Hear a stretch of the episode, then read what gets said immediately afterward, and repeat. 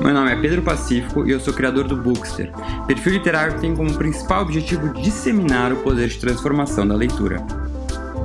Neste podcast, eu recebo convidados plurais e com diferentes formações para compartilhar com a gente não só um pouco da sua relação com a leitura, mas também as suas próprias histórias. Histórias essas que muitas vezes deram livros ou poderiam dar. Fala galera, tudo bom? Bem-vindos a mais um episódio do podcast Daria um Livro.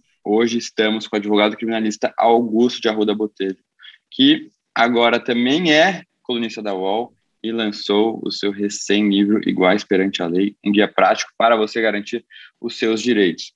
Augusto, é uma honra ter você aqui com a gente. É, eu adoro quando também tenho um papo com advogados, porque eu acho que a leitura, de alguma forma, está muito relacionada à nossa profissão. E uh, o seu livro, que ele então, o objetivo dele eu acho que é essencial. Realmente, os direitos, né, o, o direito básico uh, ainda é muito restrito a, a, quem entende da lei ou quem estudou. Então, acho essencial o que está fazendo. Mas a gente vai falar disso. E queria te, começar já a nossa conversa, uh, te fazer uma pergunta que eu faço para todo mundo que passa por aqui, que é a seguinte.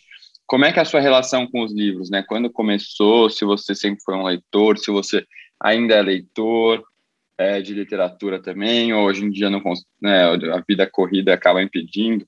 Conta um pouquinho para a gente da sua relação com os livros. Bom, Pedro, primeiro, obrigado pelo convite. É, um, é mais do que um prazer, é uma honra estar aqui. Você sabe que eu te acompanho há muito tempo, acho o trabalho que você faz, além de muito bacana, essencial. É, então é um prazer falar com você e com todos os ouvintes do teu podcast. E já respondo a tua pergunta, de certa forma, com essa introdução, ao falar que o trabalho que você faz é essencial, porque a leitura é essencial. É essencial na formação de qualquer cidadão. Uh, a leitura ela foi essencial na minha formação como advogado, mas antes de tudo, ela foi essencial na minha formação como um ator é, na sociedade, como um cidadão. Eu, eu sinceramente, é, não sei quem seria o Augusto de hoje uh, uh, se não fosse por causa de livro, por causa da literatura. Sim, uh, eu devo uma parte significativa da minha história, do meu posicionamento ideológico, político, mas principalmente meu posicionamento como cidadão mesmo, através da leitura. Então, eu sou, sim, um, um leitor vai parecer clichê de dizer que ah, os, os dias de hoje nos afastam da leitura, porque a correria é, é, clichê, mas é um clichê, é um daqueles clichês. O clichê é, chama clichê porque é verdade, né? Hum. É, é, é, é, verdade. É, e eu, eu, sinto muito isso, mas eu, hoje em dia, e você, na minha pequena biografia, você contou, eu, eu faço, principalmente nos últimos dois anos, vai, 128 coisas ao mesmo tempo, né? Além da advocacia criminal, que obviamente é meu, meu ganha-pão, o que eu sou apaixonado, o que eu faço diariamente. Eu sou colunista agora, colunista do UOL, escrevi o livro, é, faço mestrado, tenho três filhos, sou um cara super boêmio, gosto de sair, uhum. é, assim, tenho uma vida paralela à advocacia, é normal. Então, é óbvio assim que tempo é uma coisa que me falta. É, mas eu tento, Pedro, não usar isso como uma desculpa para não Sim. ler. Mas aí eu vou ser, vou ser bem sincero e até fica como dica para quem está ouvindo a gente. Você tem que você tem que pôr uma rotina, você tem meio que se uhum. obrigar. Ou você uhum. abre mão e fala, não consigo mais ler mesmo. É, eu uma coisa eu abri mão, vou assim, muito cá entre nós, vou contar uma coisa. Uma uhum. coisa eu joguei a toalha, que é, é filme, longa-metragem. Eu sou completamente viciado em série. Eu e a Ana Cláudia, minha companheira, a gente entregou, a gente largou mão de filme porque a gente não consegue assistir mais filme porque a gente é viciado em série e tem 14 mil séries que a gente assiste ao mesmo tempo. Então, é, filme. Tem que fazer escolhas, eu, né? Eu fiz, eu fiz a escolha de assistir série, desculpe, meus amigos cineastas ah. e a grande produção do cinema mundial. Vocês perderam um, um, um, um, um espectador de cinema porque é série. Mas livro, Pedro, eu ainda me. Assim, eu me obrigo mesmo. E não é uma obrigação ah. chata, claro que não. Sim, mas, sim. exemplo, avi avião, o que, que eu faço? Sim, eu, eu não pego um avião sem um livro. Então, no aeroporto, hum. eu tento abandonar o celular. É, eu não, eu não entro no Wi-Fi, por exemplo, em voo que tem Wi-Fi, para desconectar do celular. Uhum. Eu acho que o, que o que realmente atrapalha a literatura é, hoje em dia é celular. Eu acho que é a pior é. coisa. É uma, é uma distração é constante, né? Assim. Você está todo momento Muito. lá disponível e as pessoas ficam achando que você está disponível, na verdade. Né? Você não está. Exatamente. Você tá... Com a advocacia criminal, então, o cliente não respeita o horário comercial. Nunca respeitou, porque a advocacia criminal a gente vive de emergência. E uhum. eu sempre tenho que estar disponível. É, tudo bem, isso faz parte do meu dia a dia, não estou reclamando, é um fato. Mas, obviamente, tem momentos que eu posso desencanar do celular e muitas vezes eu não desencano. Mas eu tô, eu tô estipulando uma rotina de desencanar do celular. Por exemplo, avião, eu, eu não. Ontem eu peguei um voo que tinha Wi-Fi. Eu não pus Wi-Fi porque uhum. eu queria uhum. ler. Uhum. Então, assim, é assim que eu consigo manter é, uma Sim. rotina de leitura e que, respondendo longamente a tua pergunta, a, a leitura não só leitura jurídica, porque, assim, a bem da verdade, leitura acadêmica, técnica, jurídica, eu nunca fui um cara muito da academia jurídica, tanto que eu fui uhum. fazer mestrado velho agora. Eu entrei uhum. no mestrado um pouquinho antes da pandemia. É, leitura jurídica nunca foi algo que eu me debrucei. Não, eu também. Eu, eu, eu, eu, debruço, eu vou estudar questões técnicas no caso concreto. Uhum, não é que eu sim. Chego no sábado e falo, vou ler um grande livro, um grande não, clássico de, de direito Deus. penal. Não, não pelo rola. Amor de Deus, não, você tá louco. Às vezes as pessoas vêm me pedir dicas assim de livros. De... Ah, Pedro, fala mais de livros jurídicos. Eu falei, gente, você não está entendendo. Eu não gosto de ficar lendo livro jurídico. Você não vai me ver é, lendo livro jurídico. Então, aqui eu estou aqui no Books justamente para fugir da minha vida de advogado, sabe? É, é, é um escape. Então, sou, sou, igual você me identifica. Eu gostei quando você falou né, de, de como os livros te moldaram, não como só profissionalmente, mas também como um cidadão, porque Hoje em dia é muito comum as pessoas, quando você vai perguntar de livro, de leitura, ou a pessoa fala que não tem tempo, ou a pessoa acaba achando que literatura é perda de tempo, porque ela não consegue ver um efeito prático daquilo, né?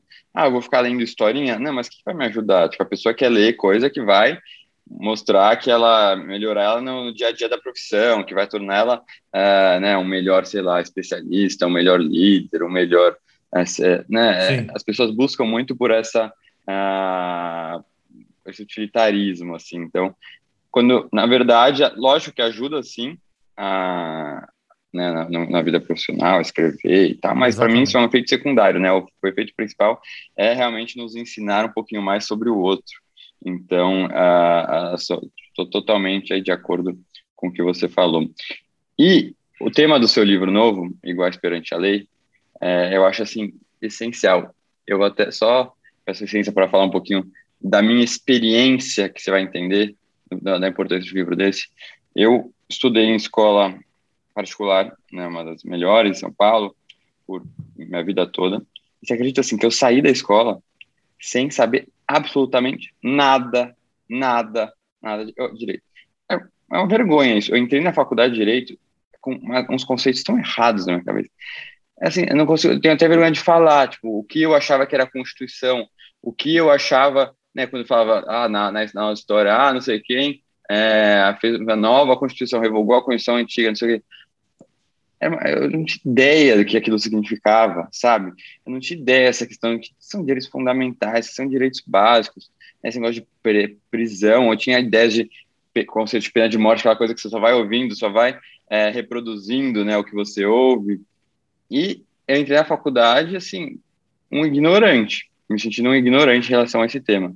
Quando é um tema tão essencial, e hoje em dia eu sei disso porque eu aprendi, o quanto eu não sabia, e é muito desesperador ver como quem não tem a, a oportunidade de cursar uma faculdade de Direito não vai ter esse conhecimento, né?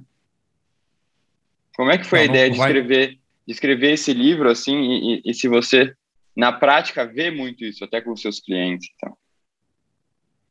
Olha, é, eu, eu, resolvi escrever esse livro. Esse livro ele surge, na verdade, uma parte desse livro, um dos capítulos desse livro, chama Desmistificando Folclores. É uma, é uma parte em que eu pego alguns folclores que a gente tem sobre o sistema de justiça, principalmente o criminal, e eu mostro que, na verdade, eles são grandes folclores. Isso é uma palestra que eu dou há muitos anos, há mais de 10 anos, como eu sou convidado muitas vezes para dar palestra, e às vezes a, o, o, palestrante, o palestrante, quem, quem me chama para dar palestra, não tem um tema fixo, fala, ah, você, uhum. escolhe o tema que você quer dar. Aí, aí eu montei uhum. um tema, é, é para é você não ter que ficar estudando sempre sim, uma palestra sim. nova, eu montei uma palestra padrão há uns 10 anos atrás.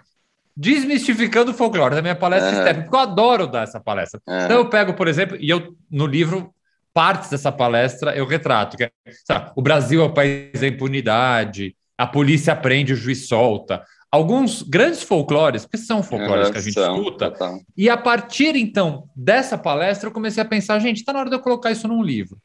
Aí, a partir do momento em que o direito e a justiça viraram um assunto de mesa de bar, e eu falo isso na introdução, né? Uhum. Não é que direito e justiça estão diariamente nos telejornais, em todos os jornais. Isso já é padrão, né? A gente não liga ao Jornal Nacional sem ter uma matéria, pelo menos, que envolva justiça, justiça criminal e julgamento, todos os santos dias, de segunda a sexta. Então, isso, obviamente, é, transpõe do jornal, do Jornal Nacional, de todos os telejornais, para o dia a dia da população. E chega na mesa de bar, porque a mesa, a, a mesa de bar ela é, na verdade, o microcosmo de tudo que está acontecendo. Então, assim, as pessoas que não têm o menor conhecimento técnico sobre o assunto passam a discutir diariamente a justiça, o direito e julgamentos.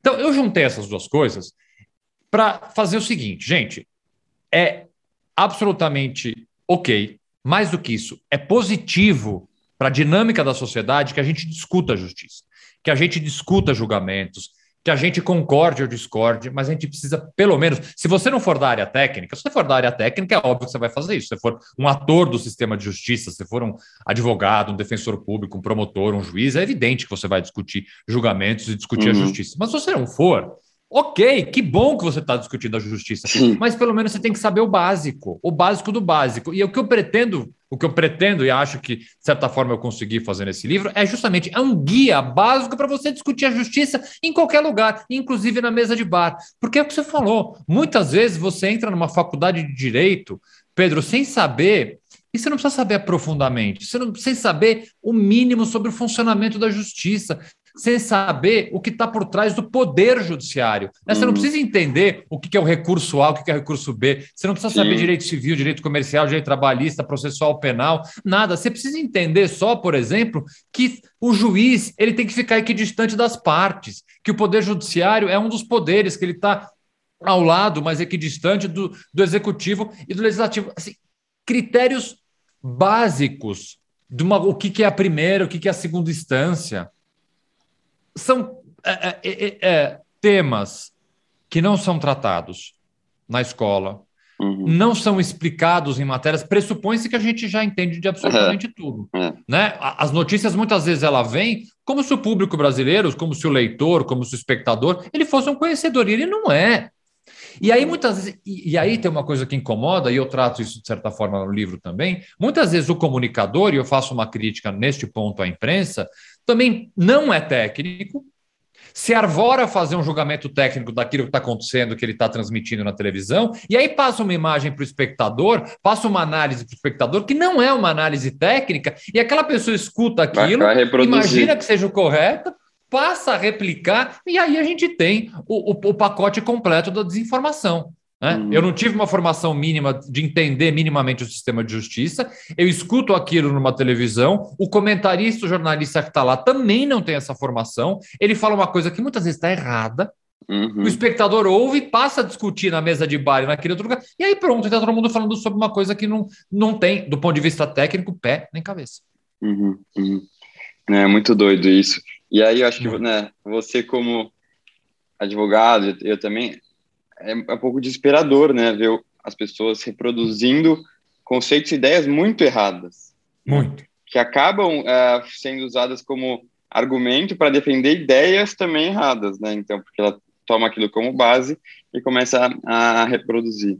Então, acho que o, o seu uh, livro é essencial aí. Até já deixo a recomendação pessoal que está escutando e não é não, não fez direito, uh, ou até para quem também fez direito, até para saber como às vezes se comunicar com quem uh, é leigo né, no assunto, porque eu acho que o direito tinha que, de fato, ser uma matéria básica assim, nas escolas, a Constituição, né, para as pessoas entenderem um pouquinho, que eu acho isso fundamental. O mínimo. A gente estava. Eu, eu tenho um projeto em uma das ONGs que eu, que eu trabalho, essa especificamente eu fundei, que é o EDDD, o Instituto de Defesa do Direito de Defesa.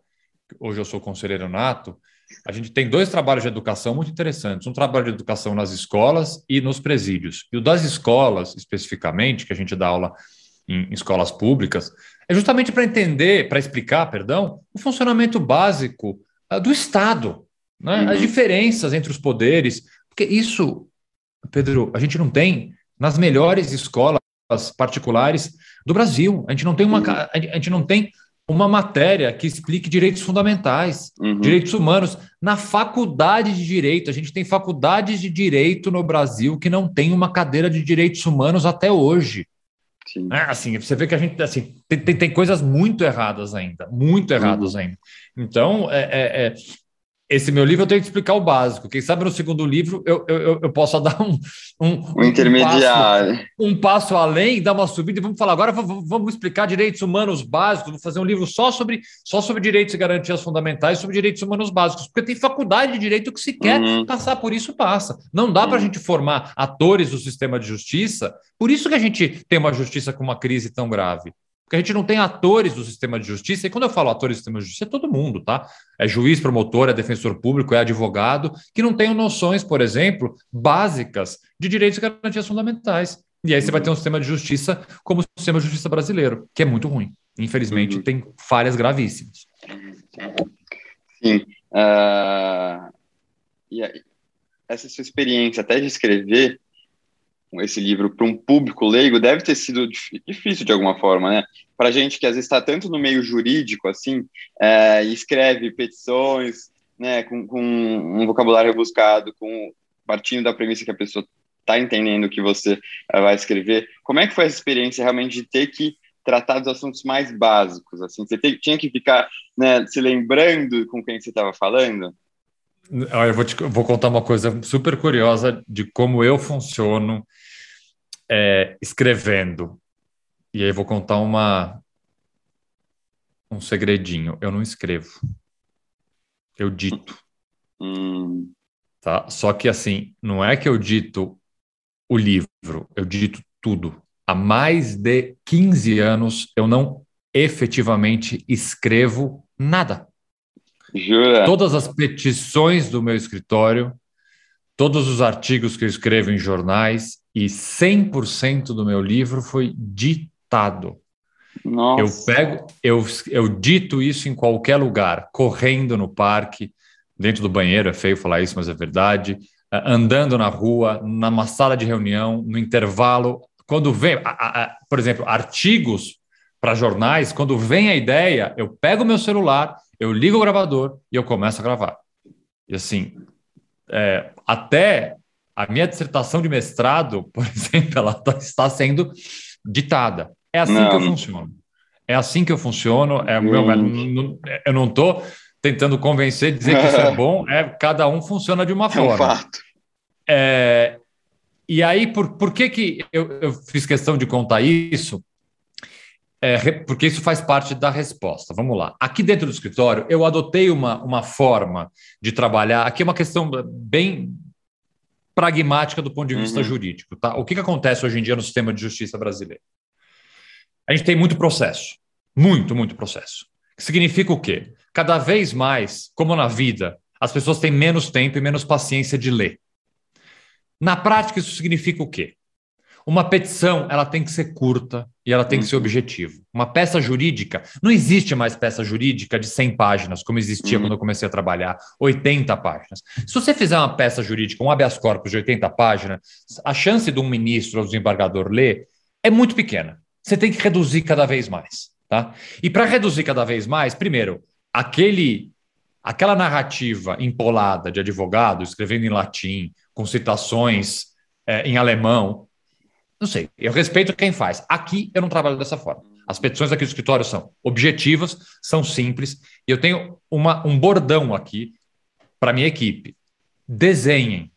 Se você quer explicar uma coisa complexa para um juiz que vai ter pouquíssimo tempo para ler o que você está escrevendo, você tem que desenhar na petição.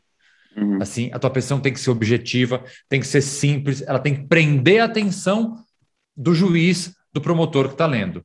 E eu sinto que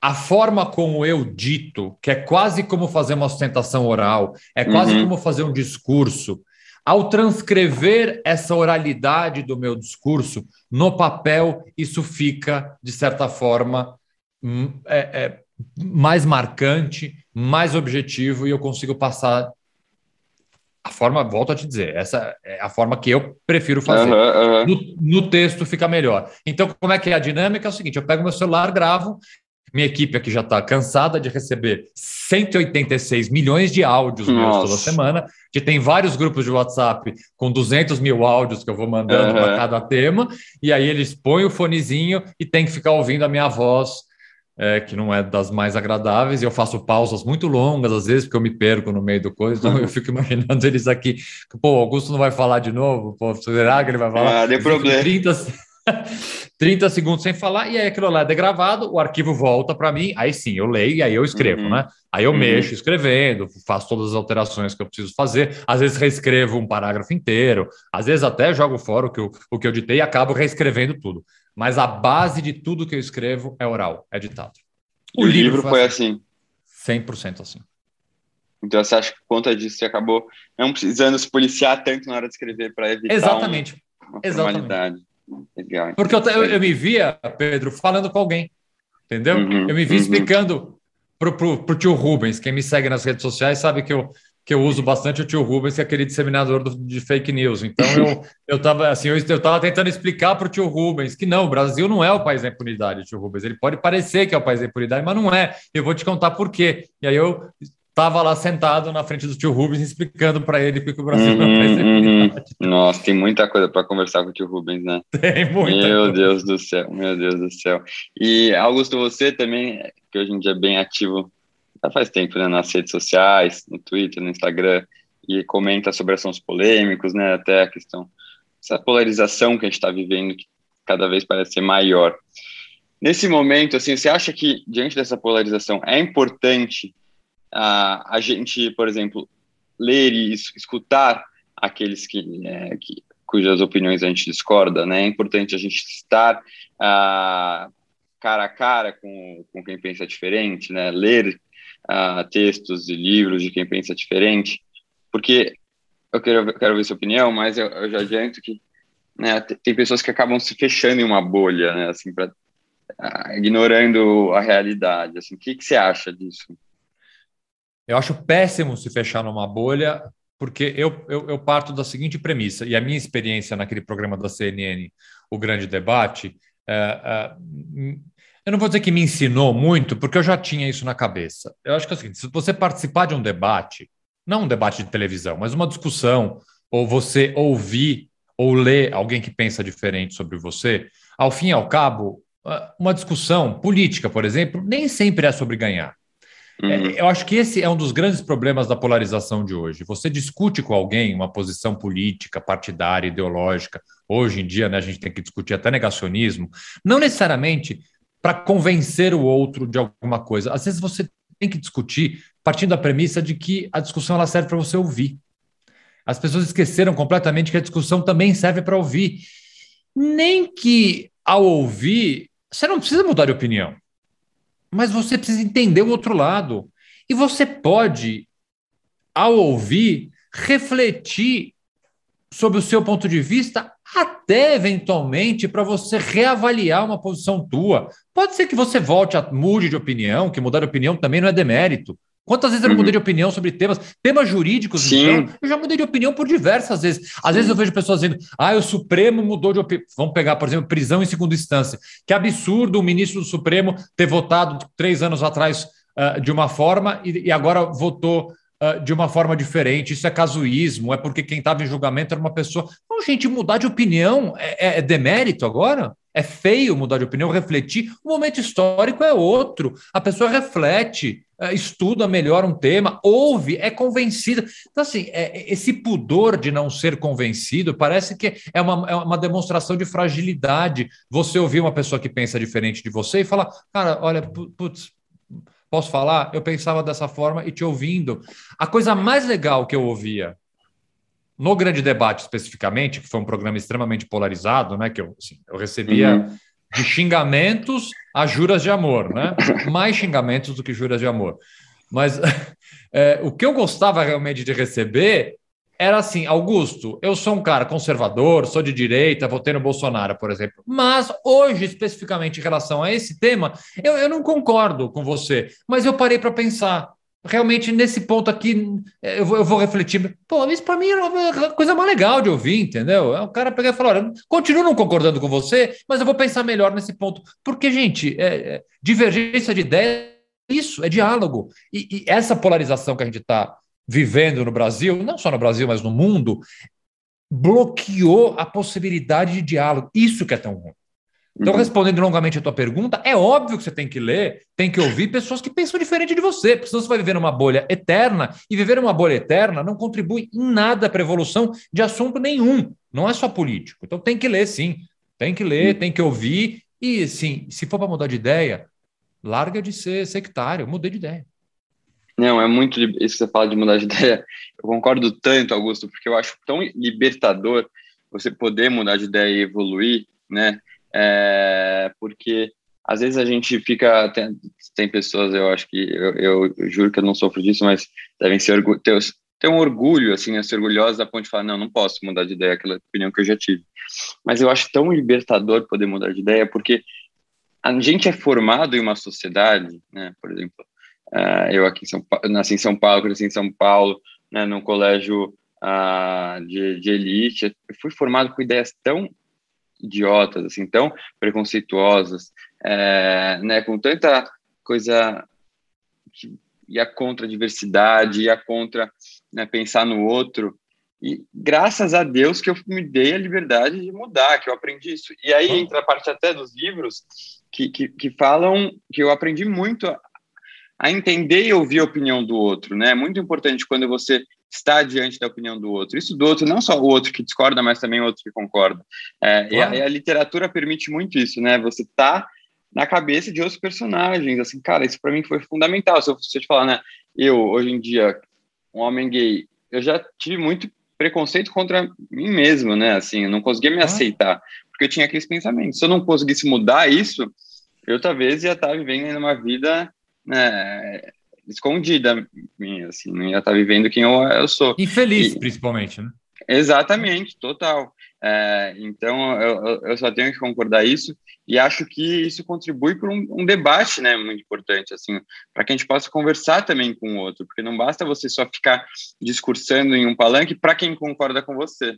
Não, né? Pregar para convertido é fácil, né? Assim, uhum. pregar. É, é, eu, eu me lembro uma vez que eu fui dar uma palestra no Ministério Público. Eu falei, gente, olha, é um dos momentos mais desafiadores da minha carreira, porque assim, é fácil palestrar para advogado, para uhum. estudante de direito, hoje em dia é meio bola dividida, né? Porque tem muito estudante de direito é, é, enfim, é, é, bem bola dividida estudante de direito. Advogado é uma maravilha. Você vai palestrar no congresso do, do, do, de advogados criminalistas. Bom, você, vai, você sai aplaudido, qualquer coisa que você fale é uma maravilha. Agora vai palestrar no Ministério Público. É um baita desafio. Mas assim, uhum. é lá que você tem que estar. Tá.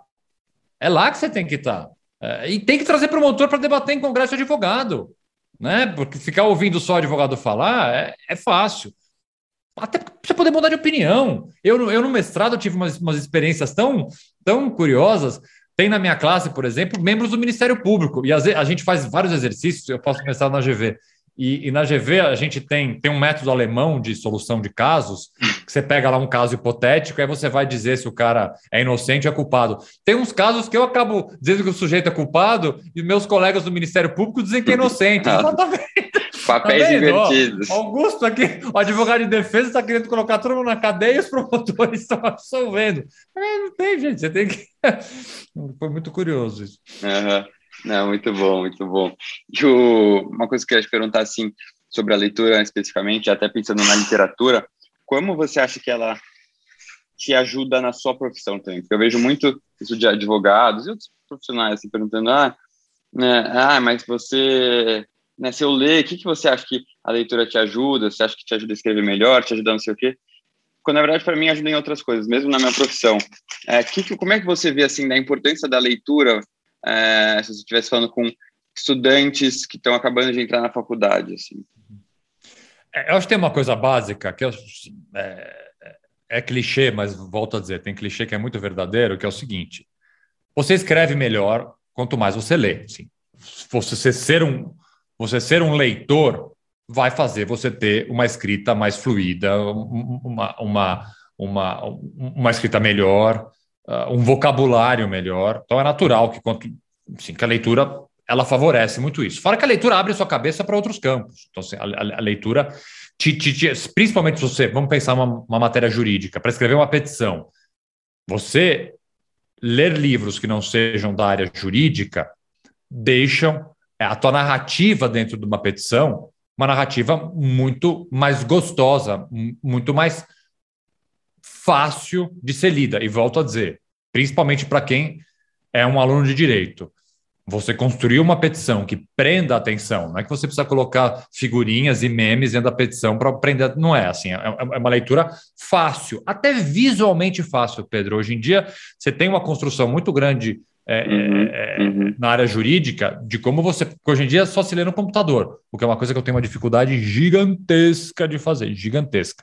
Aqui minha equipe toda tem três monitores, já está parecendo bolsa de valores aqui. Eu entro na, na, na, área da na área que não é a área onde ficam os advogados e estagiários, cada um é um monte de monitor. Eu não, eu sou old school, eu tenho meu monitorzinho só, e eu que não, que, que eu sei que é feio falar isso, eu já, já, já faço uma, aqui uma um, peço desculpas antecipadamente. Eu imprimo, às vezes, as coisas, tá, gente? Porque eu, eu gosto de ler no papel. Sei que papel. ecologicamente está errado, mas é difícil, ainda, ainda tenho dificuldade de ler no computador. Mas o fato é que, até para uma leitura em computador, visualmente seu texto tem que ser. Tem que ser sim, bom. Sim. Mas a leitura, a leitura ajuda, assim, principalmente no vocabulário e na forma de escrever. Então ela é essencial.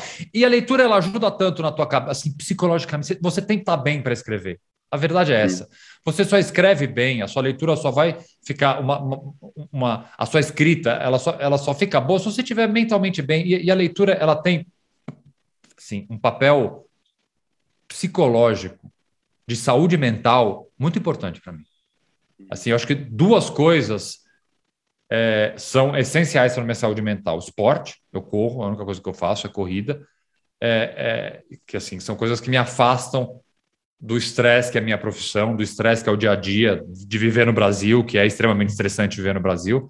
É, é, é, é literatura que eu vou que eu vou eu vou, eu vou bater literatura com, com, com audiovisual, vamos chamar assim, uhum. séries, etc.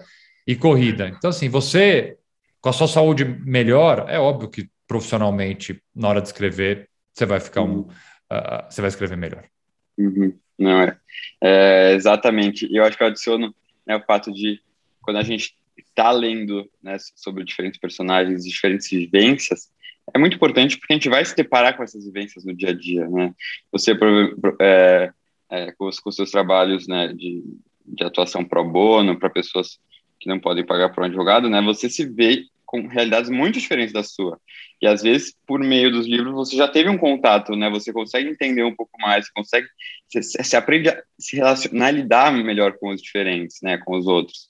Porque outros que, por conta da nossa realidade, do mundo e da bolha que a gente vive, a gente não tem contato mesmo.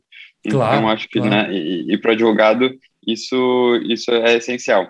E uh, né, você que disse que os livros né, têm essa importância tão grande e sempre tiveram, conta para a gente um pouquinho assim, quais livros que te marcaram muito uh, na sua vida? Eu sei que é difícil a gente falar em livros preferidos, por isso eu gosto de falar pelo menos tem alguns livros que te marcaram e que você acaba sempre recomendando, ou que você fala, talvez aquele livro foi importante para despertar em minha uhum. vontade uhum. de ler. Acho que eu, eu, eu dividiria em, em, em, duas, em dois estágios bem diferentes da minha vida. Eu, eu acho que assim, é, dois momentos em que livros foram muito importantes no meu desenvolvimento como, como cidadão e como homem hoje. Acho que no começo da adolescência, é, tem um livro específico que é o livro que eu carrego até hoje e que me marcou muito profundamente e que eu já li mais de uma vez em momentos diferentes da minha vida, justamente para ver o quanto ele impactava, que é o Apanhador no Campo de Centeio, uhum. Catcher in the Rye. Foi, eu, eu li pela primeira vez com meus 13 anos, provavelmente e depois fui ler de novo com 17, depois fui ler mais velho.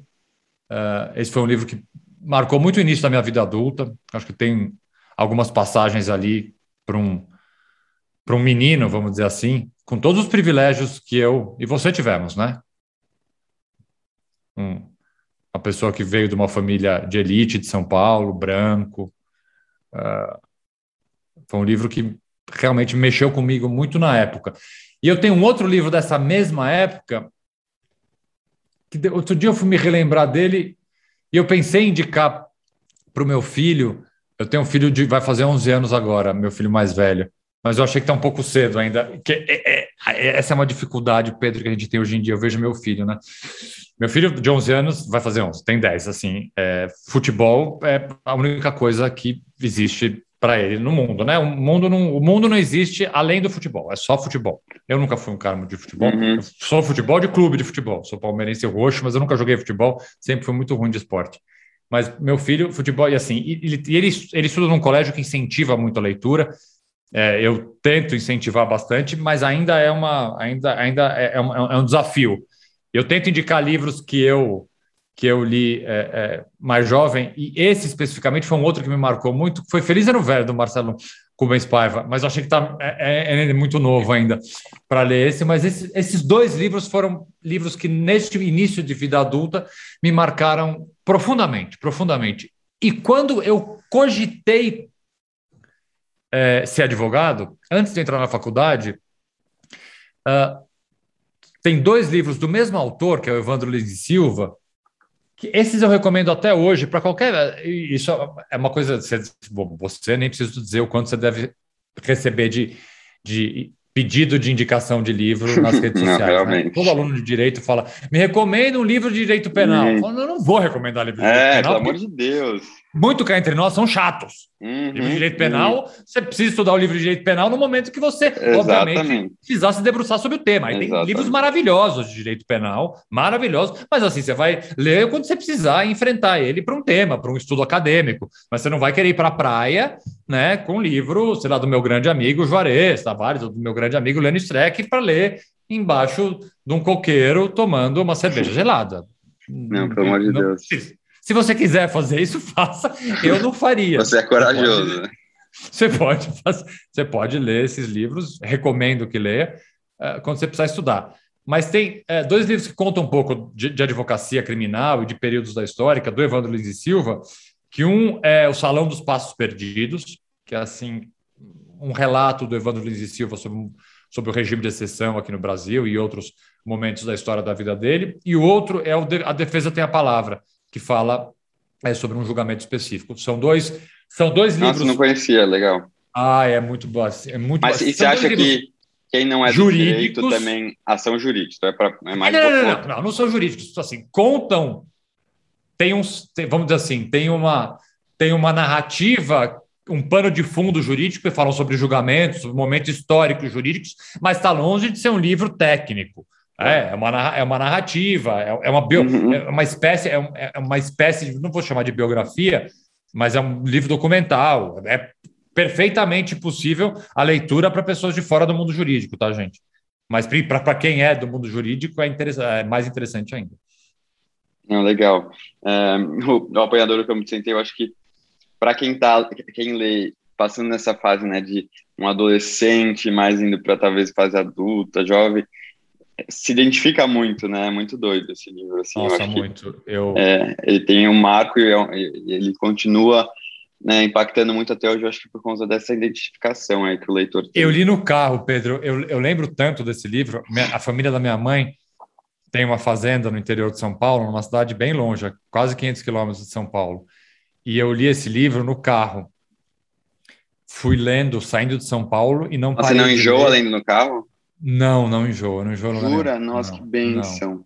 Não, não, eu leio em carro, Nossa. barco, trem, avião, qualquer lugar eu leio.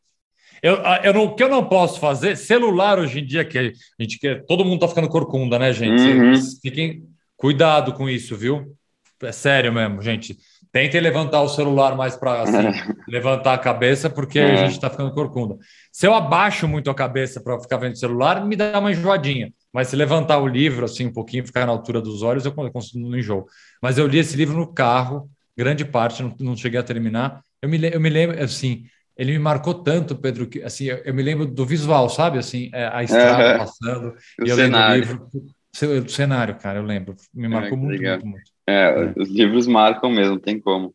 E, e de livros assim que você leu recentemente, que você recomenda, tem algum em mente? Ah, não dá, não dá para não falar de Torturado, né? Porque é, uhum. é, é, cara, uhum. é uma porrada, é uma porrada. Esse, esse tá uma unanimidade, assim. Cara, mas é Marcou, muito, assim, né, o ano. Nossa senhora, cara, eu comecei a ler e é, angusti... É, assim, é muito angustiante, gente, assim, eu vou dizer, não é, é ele tem uma capa bonita, alegre, né? Aquela uhum. cor, as cores são tão lindas. E eu, e eu fui ler sem. Eu só, só via todo mundo falando do livro. Uhum, eu, nem, eu nem me interessei em saber do que, que era. Uhum. Eu simplesmente. Eu, meu escritório é do lado do Conjunto Nacional.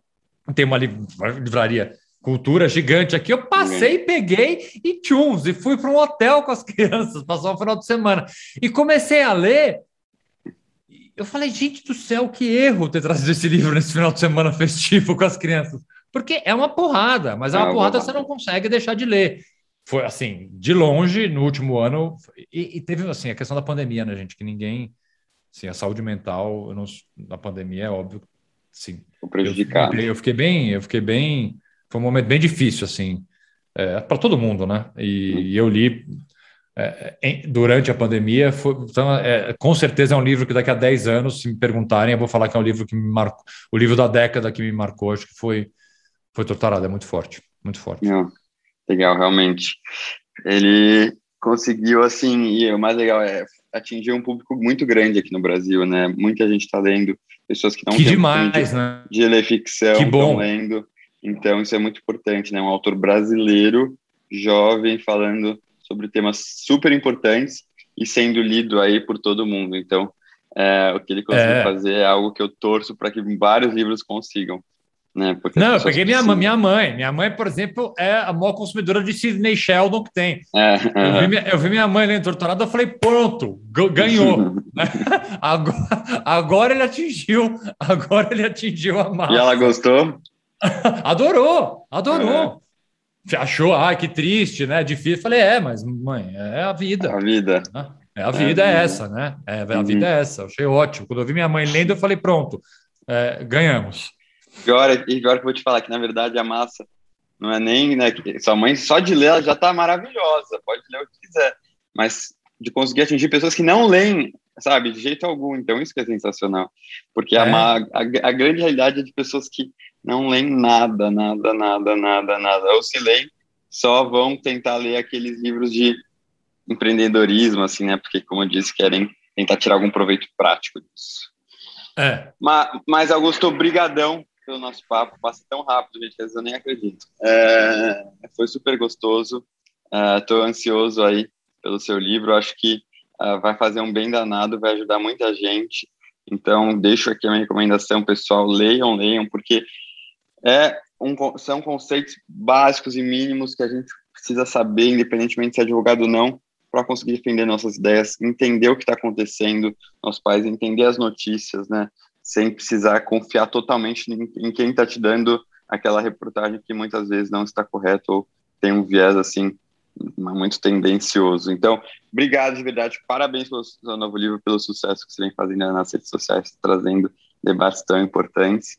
E continuamos aí nos vendo e trabalhando que nem um louco como advogado, redes sociais, sei lá mais o que, sei lá mais o que, sei lá mais o que, mas que no final vai dando certo de alguma forma. Vai dar tudo certo. Pedro, super, super obrigado pelo convite. Deixo um abraço para você, para todos os ouvintes. E saiba assim, o, o, livro, gente, direito tem um lado, é natural tem um lado, vocês podem discordar, concordar, mas é, pelo menos tem que ter um conhecimento básico e é essa a, esse foi o desafio, essa é expectativa que eu tenho, que é que vocês leiam o livro e pelo menos possam discutir na mesa de bar, no grupo de WhatsApp, em qualquer lugar, pelo menos um pouco de conhecimento. Discordando é ou concordando comigo, mas. Não precisa um deixar ir, ir, ir, no bar, né? Pra, não, um não, não, depois vai no bar. no bar. Pode é, depois vai no bar e conversa sobre isso. Pô, tem coisa melhor. Aí já vai saber o que você está falando de melhor, vai ter argumento para conseguir conversar melhor. Então, muito bom. Obrigado, querido. Obrigado, pessoal. Obrigado você. Aqui assistindo Obrigado. até o final, escutando até o final. Nos vemos na próxima semana. Tchau, tchau, gente.